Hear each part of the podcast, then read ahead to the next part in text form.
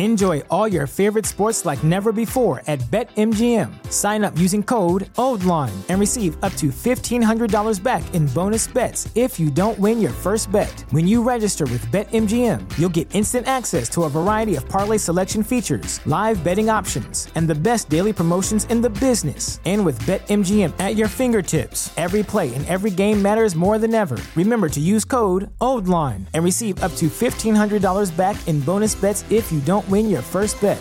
BetMGM and GameSense remind you to play responsibly. See BetMGM.com for terms. 21 plus only, Maryland only. New customer offer, subject to eligibility requirements. Rewards are non withdrawable bonus bets that expire in seven days. Please play responsibly. For help, visit MDGamblingHelp.org or call 1 800 Gambler in partnership with MGM National Harbor. Promotional offer not available in Washington, D.C. As humans, we're naturally driven by the search for better. But when it comes to hiring, the best way to search for a candidate isn't to search at all. Don't search, match with Indeed. When I was looking to hire someone, it was so slow and overwhelming. I wish I had used Indeed. If you need to hire, you need Indeed. Indeed is your matching and hiring platform with over 350 million global monthly visitors, according to Indeed data, and a matching engine that helps you find quality candidates fast. Ditch the busy work. Use Indeed for scheduling, screening, and messaging so you can connect with candidates faster. And Indeed doesn't just help you hire faster. 93% of employers agree Indeed delivers the highest quality matches compared to other job sites, according to a recent Indeed survey. And listeners of this show will get a $75 sponsored job credit to get your jobs more visibility at Indeed.com slash podcast. That's Indeed.com slash podcast. Terms and conditions apply. O Primo Basílio, de Essa de Queiroz.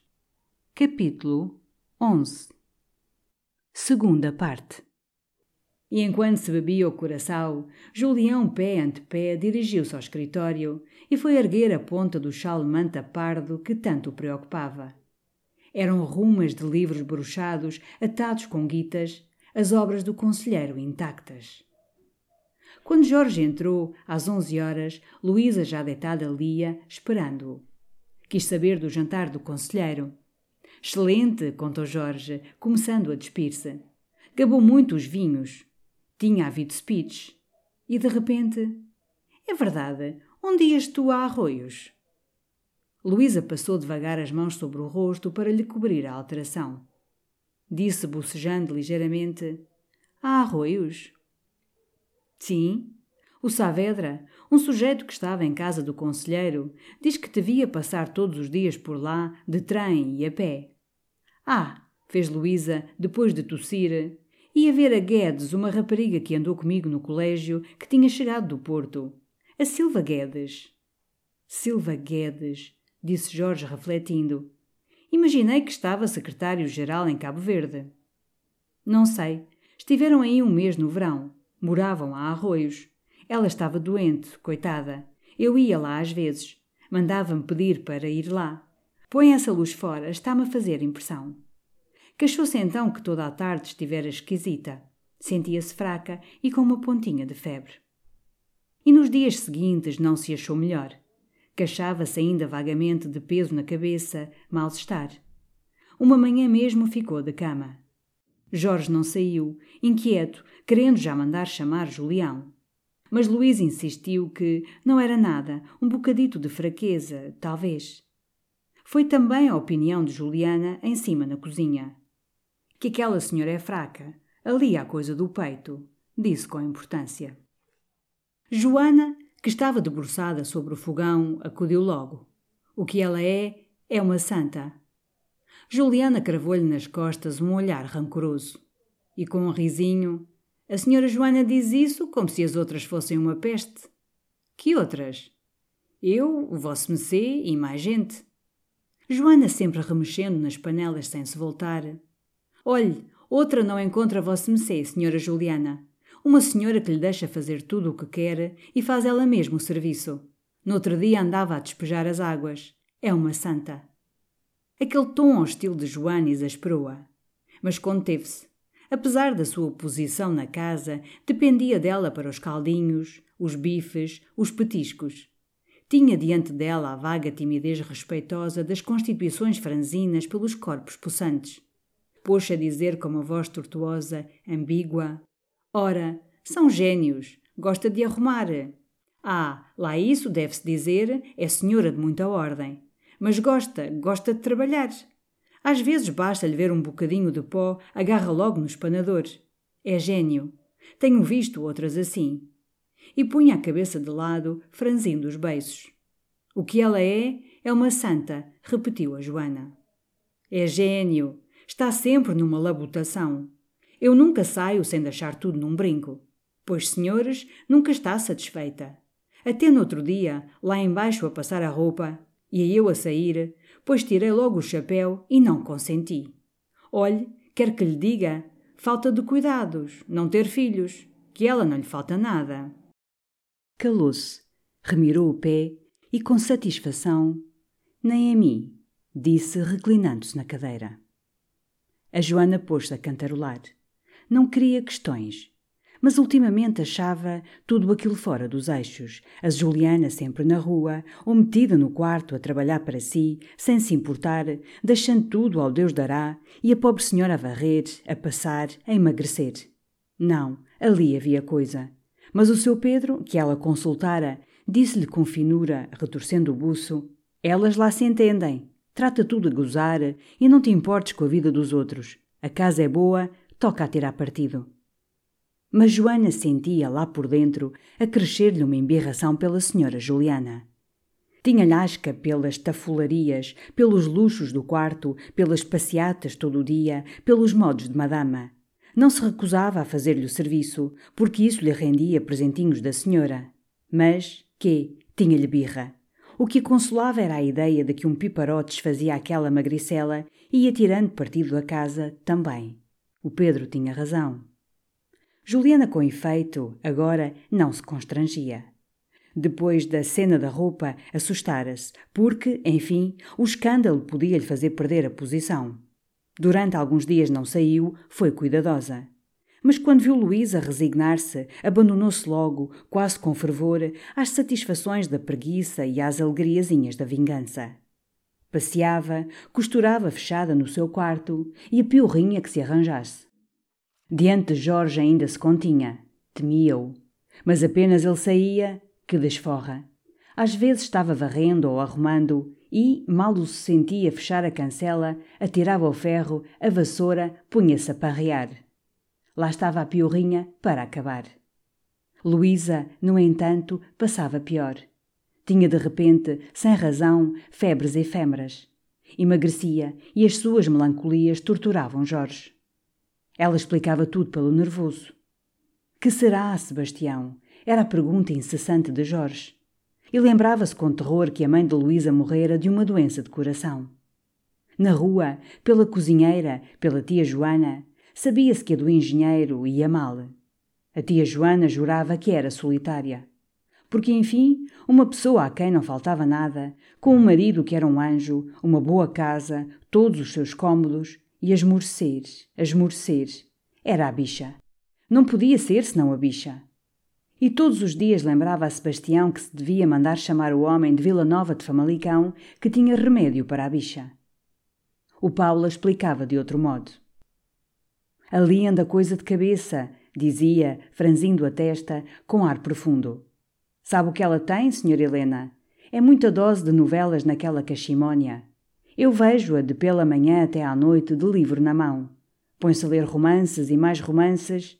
Aí tem o resultado arrasada. Um dia Luísa, de repente, sem razão, desmaiou. E quando voltou a si, ficou muito fraca, com o pulso sumido, os olhos cavados. Jorge foi logo buscar Julião. Encontrou-o muito agitado, porque o concurso era para o dia seguinte e sentia cólicas. Durante todo o caminho não deixou de falar excitadamente da sua tese, do escândalo dos patrocinatos, do barulho que faria se fossem injustos arrependido agora de não ter metido mais cunhas.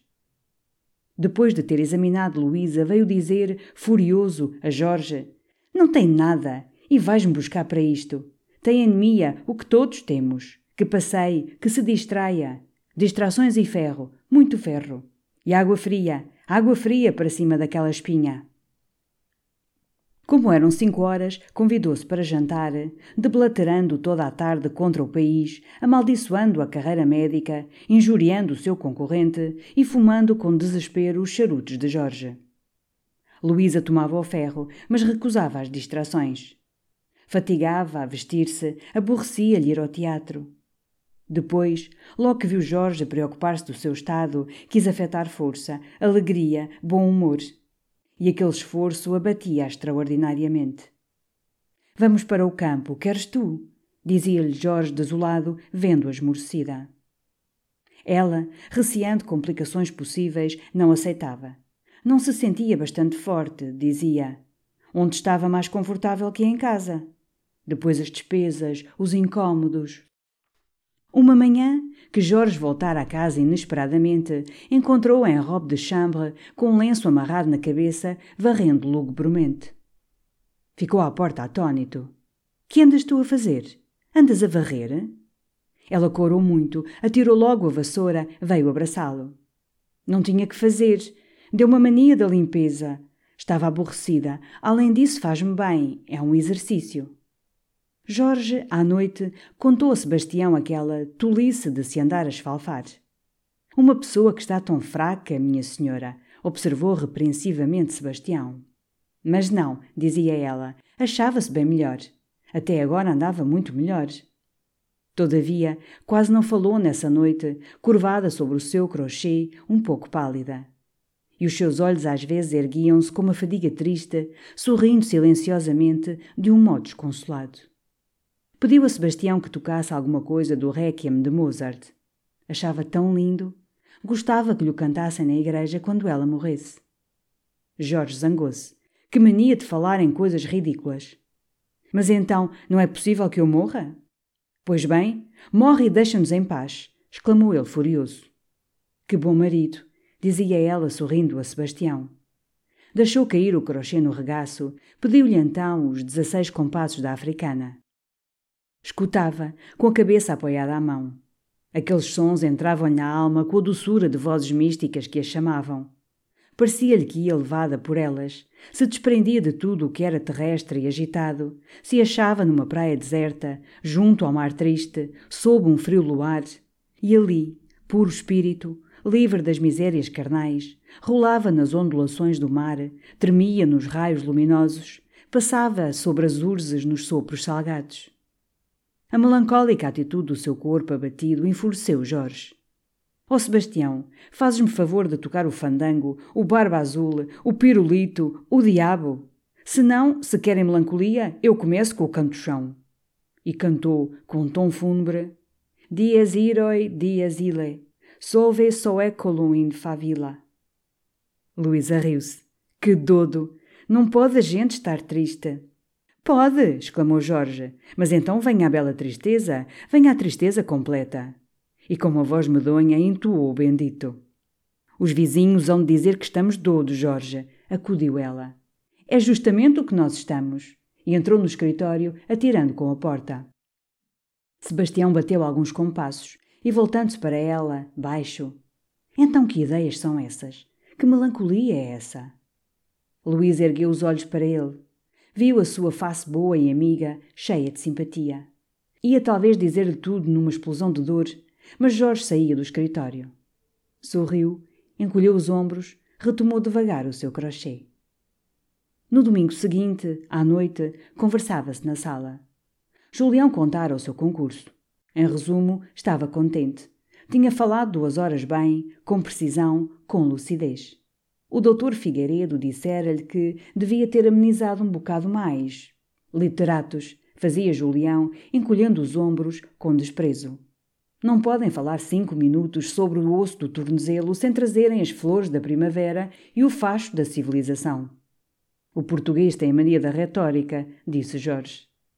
Nesse momento, Juliana entrou na sala com uma carta. Oh, é do conselheiro.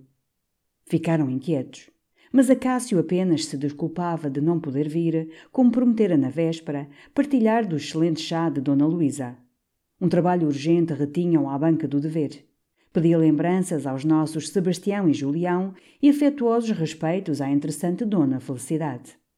Uma onda de sangue abrasou o rosto da excelente senhora. Ficou a arfar, toda alterada. Mudou duas vezes de cadeira, foi tocar no teclado com um dedo a pérola de Ofir. E, enfim, não se dominando, pediu baixo a Luísa que fossem para o quarto, tinham um segredo. Apenas entraram, fechando a porta da sala. Que me dizes à carta dele? Os meus parabéns, disse Luísa rindo. É um milagre, exclamou Dona Felicidade. Já é um milagre a fazer-se. E mais baixo, mandei o homem, o que eu te disse, o galego. Luísa não compreendia. O homem a tu e à mulher de virtude. Levou o meu retrato e o dele. Partiu há uma semana. A mulher, naturalmente, já começou a enterrar-lhe as agulhas no coração. Que agulhas? perguntou Luísa atônita. Estavam de pé junto ao tocador. E Dona Felicidade, com uma voz misteriosa, a mulher faz um coração de cera, cola-o ao retrato do conselheiro e durante uma semana à meia-noite crava-lhe uma agulha benta com o preparo que ela tem e faz as orações. E deste o dinheiro ao homem? Oito moedas. Oh, Dona Felicidade! Ai, não me digas! Que já vês! Que mudança! Daqui a uns dias, baba-se. Ai, Nossa Senhora da Alegria o permita! Nossa Senhora o permita! Que aquele homem traz-me doda. De noite é cada sonho, até ando em pecado mortal. E são suores. Mudo de camisa três e quatro vezes. E ia-se olhando ao espelho. Queria convencer-se que as belezas da sua pessoa ajudariam as agulhas da bruxa. Alisou o cabelo. Não me achas mais magra? Não. Ai, estou, filha, estou. E mostrou o corpete laço. Já fazia planos. Iria passar a lua de mel a Sintra. Os olhos afogavam-se-lhe num fluido lúbrico. Nossa Senhora da Alegria o permita. Tenho-lhe duas velas acesas de dia e de noite. Mas de repente a voz aflita de Joana bradou da escada da cozinha. Minha senhora! Minha senhora, acuda! Luísa correu, Jorge também, que ouvira na sala o grito. Juliana estava estendida no soalho da cozinha, desmaiada. Deu-lhe de repente, deu-lhe de repente, exclamava Joana, muito branca, a tremer. Tombou para o lado de repente. Julião tranquilizou-os logo. Era uma síncope simples. Transportaram-na para a cama. Julião fez-lhe esfregar violentamente com uma flanela quente as extremidades e, mesmo antes que Joana, atarantada, em cabelo, corresse à botica por um antispasmódico, Juliana voltava a si, muito fraca. Quando desceram à sala, Julião disse, enrolando um cigarro: Não vale nada. São muito frequentes estas síncopos nas doenças de coração. Esta é simples. Mas é o diabo, às vezes tem um caráter apoplético e vem a paralisia. Pouco duradoura, sim, porque a infusão de sangue no cérebro é muito pequena, mas enfim, sempre desagradável. E acendendo o cigarro, esta mulher um dia morre-lhes em casa. Jorge, preocupado, passeava pela sala com as mãos nos bolsos. Sempre o tenho dito, acudiu a Dona Felicidade, baixando a voz, assustada. Sempre o tenho dito, é desfazerem-se dela. Além disso, o tratamento é incompatível com o serviço, disse Julião. Enfim, mesmo a engomar roupa se pode tomar digitalis ou quinino. Mas é que o verdadeiro tratamento é o repouso, é a absoluta exclusão da fadiga. Que ela um dia se zangue ou que tenha uma manhã de canseira e pode ir-se. E vai adiantada a doença? perguntou Jorge. Pelo que ela diz, já tem dificuldade asmática, opressões, uma dor aguda na região cardíaca, flatulência, umidade nas extremidades. O diabo. Olha que espiga! Murmurou Jorge, olhando em roda. É pô-la na rua, resumiu Dona Felicidade. Quando ficaram sós, às onze horas, Jorge disse logo a Luísa: Que te parece esta, hein? É necessário descartarmos-nos da criatura. Não quero que me morra em casa. Ela, sem se voltar, diante do tocador, tirando os brincos, começou a dizer que não se podia mandar também a pobre criatura morrer para a rua. Lembrou vagamente o que ela tinha feito pela tia Virgínia. Ia colocando devagar as suas palavras com a cautela com que se pôs o pé num terreno traiçoeiro. Podia-se talvez dar-lhe algum dinheiro que ela fosse viver algures. Jorge, depois de um silêncio, respondeu: Não tenho dúvida em lhe dar dez ou doze libras e que se vá, que se arranje. Dez ou doze libras, pensou Luísa com um sorriso infeliz. E à beira do toucador olhava para o seu rosto, ao espelho, com uma indefinida saudade, como se as suas faces devessem dentro em pouco estar cavadas pela aflição e os seus olhos fatigados pelas lágrimas. Porque, enfim, a crise tinha chegado. Se Jorge insistisse em despedir a criatura, ela não podia, sem provocar um espanto e uma explicação, dizer a Jorge: Não quero que ela saia, quero que ela aqui morra. E Juliana, vendo-se expulsa, desesperada, doente, percebendo que Luísa não a defendia, não a reclamava, vingar-se-ia. Que havia de fazer? Ergueu-se ao outro dia numa grande agitação Juliana, muito fatigada, ainda estava na cama. E enquanto Joana punha à mesa, Luísa sentada na Voltaire, à janela da sala de jantar, lia maquinalmente o diário de notícias, quase sem compreender, quando uma notícia, no alto da página, lhe deu um sobressalto. Parte além de amanhã para a França o nosso amigo e conhecido banqueiro Castro, da firma Castro Miranda e Companhia. Sua Excelência retira-se dos negócios da praça e vai estabelecer-se definitivamente em França, perto de Bordeus, onde comprou ultimamente uma valiosa propriedade. O Castro. O homem que lhe dava dinheiro, o que ela quisesse, dizia Leopoldina. Partia. E apesar de ter achado, desde o primeiro momento, aquele recurso infame, vinha-lhe a seu pesar como uma desconsolação de o ver desaparecer. Porque nunca mais voltaria a Portugal, o Castro. E de repente uma ideia atravessou-a, que a fez vibrar toda, erguer-se direita, muito pálida. Se na véspera da partida dele, santo Deus, se na véspera ela consentisse. Oh, era horrível, nem pensar em tal. Mas pensou, e sentia-se toda fraca contra uma tentação crescente que se lhe enroscava na alma com carícias persuasivas. É que então estava salva. Dava seiscentos mil reis a Juliana, e o diabo iria morrer para longe. E ele, o homem, tomaria o paquete. Não teria de corar diante dele. O seu segredo ia para o estrangeiro, tão perdido como se fosse para o túmulo. E, além disso, se o Castro tinha uma paixão por ela, era bem possível que lhe emprestasse sem condições. Bom Deus! No dia seguinte, podia ter ali na algibeira do seu roupão as notas, o ouro. Por que não? Por que não? E vinha-lhe um desejo ansioso de se libertar, de viver feliz, sem agonias, sem martírios. Voltou ao quarto. Pôs-se a remexer no tocador, olhando de lado Jorge que se vestia. A presença dele deu-lhe logo um remorso. Ir pedir a um homem dinheiro, consentir nos seus olhares lascivos, nas suas palavras intencionais. Que horror! Mas já subtilizava. Era por Jorge, era por ele. Era para lhe poupar o desgosto de saber. Era para o poder amar livremente, toda a vida, sem receios, sem reservas. Durante todo o almoço esteve calada. O rosto simpático de Jorge enternecia. O outro parecia-lhe medonho, odiava-o já. Quando Jorge saiu, ficou muito nervosa. Ia à janela. O sol parecia-lhe adorável, a rua atraía. Por que não? Por que não? A voz de Juliana, muito áspera, falou então nas escadas da cozinha. E aquele cantado odioso decidiu-a bruscamente. Vestiu-se com cuidado. Era mulher, quis parecer bonita e chegou toda esbaforida à casa de Leopoldina quando dava meio-dia em São Roque. Encontrou-a vestida, esperando o almoço. E tirando imediatamente o chapéu, instalando-se no sofá, explicou muito claramente a Leopoldina a sua resolução. Queria o dinheiro do Castro. Emprestado ou dado, queria o dinheiro. Estava numa aflição, devia valer-se de tudo. Jorge queria despedir a mulher, tinha medo de uma vingança dela. Queria dinheiro, ali estava. Mas assim de repente, filha, disse Leopoldina, pasmada do seu olhar decidido. O Castro vai-se amanhã. Vai para Bordeus, para o inferno. É necessário fazer alguma coisa já. Leopoldina lembrou escrever-lhe. O que quiseres, eu aqui estou. A outra sentou-se devagar à mesa, escolheu uma folha de papel e, com o dedinho no ar, a cabeça de lado, começou a escrevinhar. Luísa passeava pelo quarto, nervosa. Tinha agora uma resolução teimosa que a presença de Leopoldina fortificava.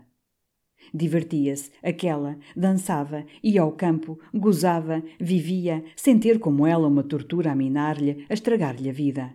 Ah, não voltaria para casa sem levar na algibeira em boas libras o resgate, a salvação. ainda que tivesse de ser vil como as do bairro alto. Estava farta das humilhações, dos sustos, das noites cortadas de pesadelos.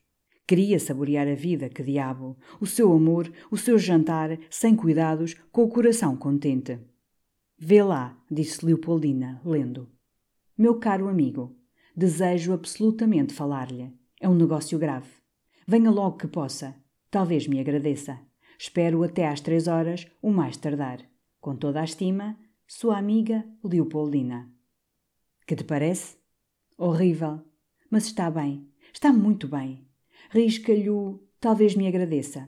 É melhor. Leopoldina copiou o bilhete, mandou-o pela Justina, num trem. E agora vou almoçar, que me não tenho nas pernas. A sala de jantar dava para um saguão estreito. As paredes estavam cobertas de uma pintura medonha, em que grandes manchas verdes semelhavam colinas e linhas azul ferrete representavam lagos. Um armário, no ângulo da parede, servia de guarda-louça. As cadeiras de palhinha tinham almofadinhas de paninho vermelho e na toalha havia nódoas do café da véspera. De uma coisa podes tu ter a certeza, dizia Leopoldina, bebendo grandes golos de chá, é que o Castro é um homem para um segredo. Se te emprestar o dinheiro que empresta, daquela boca não sai uma palavra. Lá nisso é perfeito. Olha que foi o amante da videira anos, e nem ao Mendonça, que é o seu íntimo, disse uma palavra. Nem uma alusão.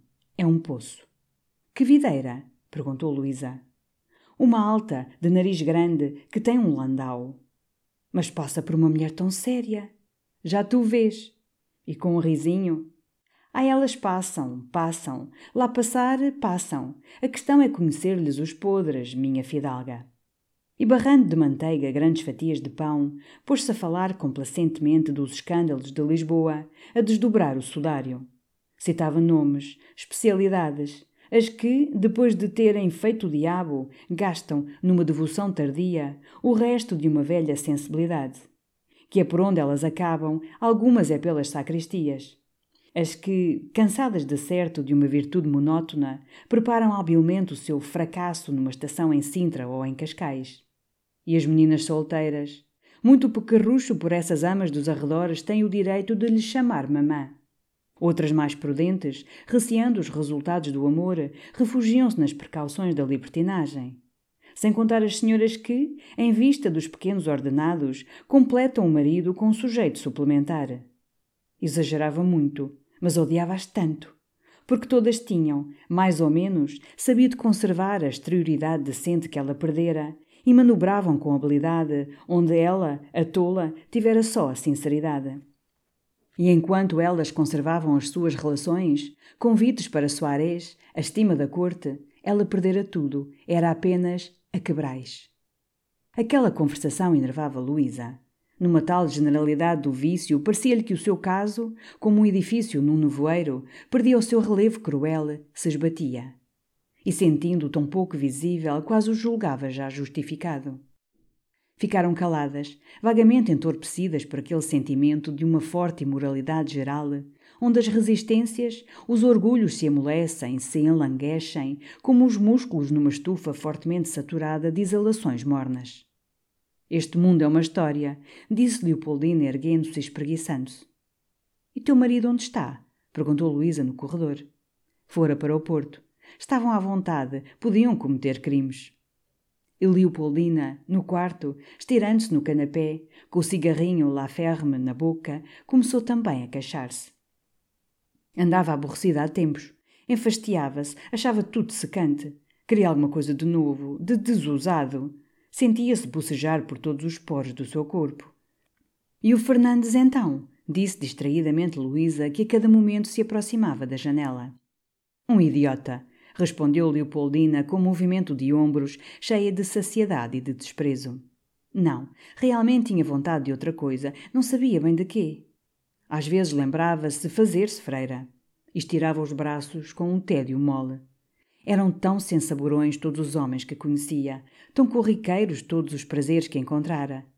Queria uma outra vida, forte, aventurosa, perigosa, que a fizesse palpitar. Ser mulher de um salteador, andar no mar, num navio pirata. Enquanto ao Fernando, o amado Fernando dava-lhe náuseas. E outro que viesse seria o mesmo. Sentia-se farta dos homens. Estava capaz de tentar Deus. E, depois de escancarar a boca, num bocejo de fera engaiolada, aborreço-me, aborreço-me, oh, céus! Ficaram um momento caladas. Mas que se lhe há de dizer a esse homem? Perguntou de repente Luísa. Leopoldina, soprando o fundo do cigarro, com voz muito preguiçosa, diz-lhe que se precisa um conto de reis, ou seiscentos mil reis. Que se lhe há de então dizer? Que se lhe paga? Como? Leopoldina disse, deitada, com os olhos no teto. Em afeto? Oh, és horrível! exclamou Luísa, exasperada. Vês-me aqui desgraçada, meio doda, dizes que és minha amiga e estás a rir, a escarnecer. A sua voz tremia, quase chorava. Mas também que pergunta tão tola, como se lhe há de pagar? Tu não sabes? Olharam-se um momento. Não, eu vou-me embora, Leopoldina, exclamou Luísa. Não sejas criança. Um trem parou na rua. A Justina apareceu. Não encontrara o Sr. Castro em casa, estava no escritório. Fora lá, disse que vinha imediatamente. Mas Luísa, muito pálida, tinha o chapéu na mão. Não, disse Luísa, quase escandalizada. Tu agora não me deixas aqui com o homem. Que lhe hei de eu dizer? É horrível, murmurou Luísa com uma lágrima nas pálpebras, deixando cair os braços, solicitada pelo interesse, enliada pela vergonha, muito infeliz. É como quem toma óleo de rícino, disse a outra com um gesto cínico. E acrescentou, vendo o horror de Luísa: Que diabo! Onde é que está a desonra em pedir dinheiro emprestado? Todo o mundo pede. Naquele momento, outra carruagem, a largo trote, parou. Entra tu primeiro, fala-lhe tu primeiro, suplicou Luísa, erguendo as mãos para ela. A campainha retiniu. Luísa, muito trêmula, muito branca, olhava para todos os lados com um olhar muito aberto, de susto, de ânsia, como procurando uma ideia, uma resolução a um recanto para se esconder. Botas de homem rangeram na esteira da sala ao lado. Leopoldina então disse-lhe baixo, devagar, como para lhe cravar as palavras na alma, uma a uma. Lembra-te que daqui a uma hora podes estar salva, com as tuas cartas na algibeira, feliz, livre. Luísa pôs-se de pé com uma decisão brusca. Foi pôr pó de arroz, alisou o cabelo e entraram na sala. Ao ver Luísa, o Castro teve um movimento surpreendido. Curvou-se, com os pés pequeninos muito juntos, inclinando a cabeça grossa, onde os cabelos muito finos e alourados já rareavam. Sobre o seu ventrezinho redondo, que a perna curta fazia parecer quase pançudo, o medalhão do relógio pousava com opulência. Trazia na mão um chicote, cujo cabo de prata representava uma Vênus retorcendo os braços. A pele tinha um rubor próspero. O bigode farto terminava em pontas agudas, empastadas em cera mustache de um aspecto napoleónico. E os seus óculos de ouro tinham um ar autoritário, bancário, amigo da ordem. Parecia contente da vida como um pardal muito farto. Com que, era necessário mandá-lo chamar para que se lhe pusesse a vista em cima, começou logo Leopoldina. E depois de o apresentar a Luísa, sua íntima, sua amiga do colégio, que tem feito porque não tem aparecido. O Castro repultriou-se numa cadeira de braços e, batendo com o chicote nas botas, desculpou-se com os preparativos da partida. Sempre é verdade. Deixa-nos. O Castro curvou-se. Além de amanhã, no Orenok. Então, desta vez, os jornais não mentiram. E com que demora? Per omnia suecula sueculorum. Leopoldina pasmava. Deixar Lisboa. Um homem tão estimado que se podia divertir tanto. Pois não é verdade? Disse voltando-se para Luísa para a tirar do seu silêncio embaraçado. Com certeza, murmurou ela. Estava sentada à beira da cadeira, como assustada, pronta a fugir e os olhares do Castro, insistentes por trás do reflexo dos óculos, incomodavam-na. Leopoldina reclinara-se no sofá e, ameaçando com o dedo erguido, Ah, aí na saída para a França anda a história de saias. Ele negou frouxamente, com um sorriso fato. Mas Leopoldina não achava as francesas bonitas. O que era é que tinham muito chique, muita animação.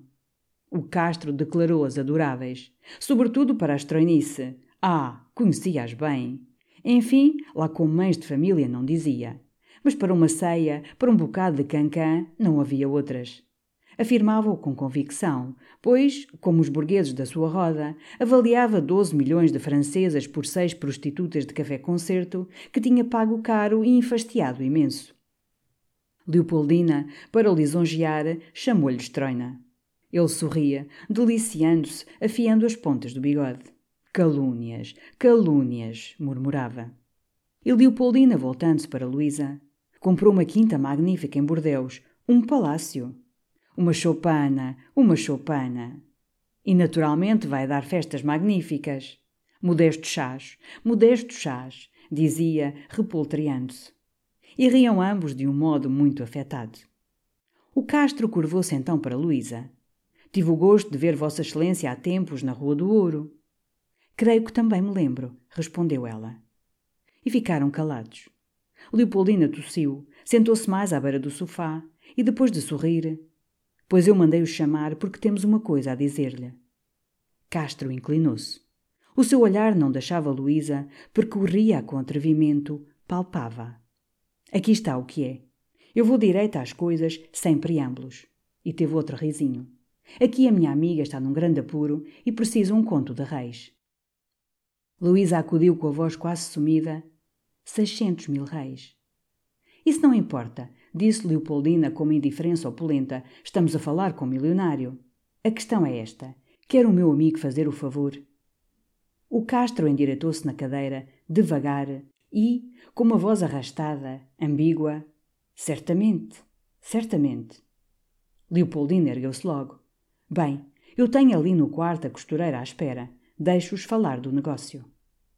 E à porta do quarto, voltando-se para o Castro, ameaçando com o dedo, a voz muito alegre, que o juro seja pequeno, hã? E saiu, rindo. O Castro disse logo a Luísa, curvando-se: Pois, minha senhora, eu. A Leopoldina contou-lhe a verdade. Estou numa grande aflição de dinheiro. E dirijo-me a si. São seiscentos mil reis. Procurarei pagar o mais depressa. Oh, minha senhora! fez o Castro com um gesto generoso. Começou então a dizer que compreendia perfeitamente, todo o mundo tinha os seus embaraços. Lamentava que não a tivesse conhecido há mais tempo. Sempre tivera uma grande simpatia por ela. Uma grande simpatia. Luísa calava-se, com os olhos baixos. Ele foi pousar o chicote na jardineira, veio sentar-se no sofá junto dela. Vendo o seu ar embaraçado, pediu-lhe que não se afligisse. Valia lá a pena por questões de dinheiro. Tinha o maior prazer em servir uma senhora nova, tão interessante. Fizera perfeitamente em se dirigir a ele. Conhecia casos em que senhoras se dirigiam a agiotas que eles exploravam, eram indiscretos. E falando tinha-lhe tomado a mão. O contacto daquela pele apetecida, exaltando-lhe o desejo brutalmente, fazia-o respirar alto. Luísa, toda constrangida, nem retirara a mão. E Castro, abrasado, com uma verbosidade um pouco rouca, prometia tudo, tudo, o que ela quisesse. Os seus olhinhos arregalados devoravam-lhe o pescoço muito branco. Seiscentos mil reis, o que quiser. E quando? disse Luísa, muito perturbada. Ele via-lhe o seio arfar e, sob a erupção de um desejo brutal, já, Agarrou-a pela cinta, atirou-lhe um beijo voraz, quase lhe mordeu a face. Luísa ergueu-se com o salto de uma mola de aço. Mas o Castro escorregara sobre o tapete, de joelhos, e, prendendo-lhe sofregamente os vestidos, dou-lhe o que quiser, mas sente-se. Há anos que tenho uma paixão por si. Escute. Os seus braços trêmulos subiam, envolviam-na, e o que sentia das suas formas inflamava-o. Luísa, sem ruído, repelia-lhe as mãos, recusava-se. O que quiser, mas ouça, balbuciava ele, puxando-a violentamente para si. A concupiscência brutal dava-lhe uma respiração de touro. Então, com um puxão desesperado às saias, ela soltou-se e, recuando aflita, Deixe-me, deixe-me! O Castro ergueu-se, a bufar, e com os dentes cerrados, os braços abertos, rompeu para ela. Diante daquela luxúria bestial, Luísa, indignada, agarrou instintivamente de sobre a jardineira o chicote e deu-lhe uma forte chicotada na mão. A dor, a raiva, o desejo enfureceram-no. Seu diabo! rosnou, rangendo os dentes. Ia-se arremessar. Mas Luísa então, erguendo o braço, revolvida por uma cólera frenética, atirou-lhe chicotadas rapidamente pelos braços, pelos ombros, muito pálida, muito séria, com uma crueldade a reluzir-lhe nos olhos, gozando uma alegria de desforra em fustigar aquela carne gorda. O Castro, assombrado, defendia-se vagamente, com os braços diante da cara, recuando. De repente, topou contra a jardineira. O candeeiro de porcelana oscilou, desequilibrou-se, rolou no chão, com estilhaços de louça e uma nódoa escura de azeite alastrou-se na esteira. Aí está!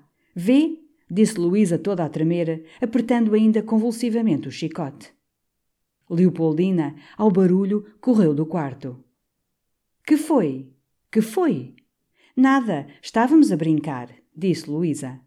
Atirou o chicote para o chão, saiu da sala. O Castro, lívido de raiva, tinha agarrado o chapéu. E fixando terrivelmente Leopoldina, agradecido, conte comigo quando quiser. Mas que foi? Que foi? Até à vista, rugiu o Castro.